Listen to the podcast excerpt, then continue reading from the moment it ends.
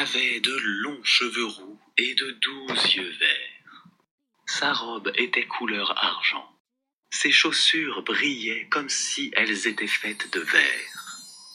C'était Cendrillon, mais personne ne l'avait reconnu, pas même sa belle-mère et ses belles-sœurs.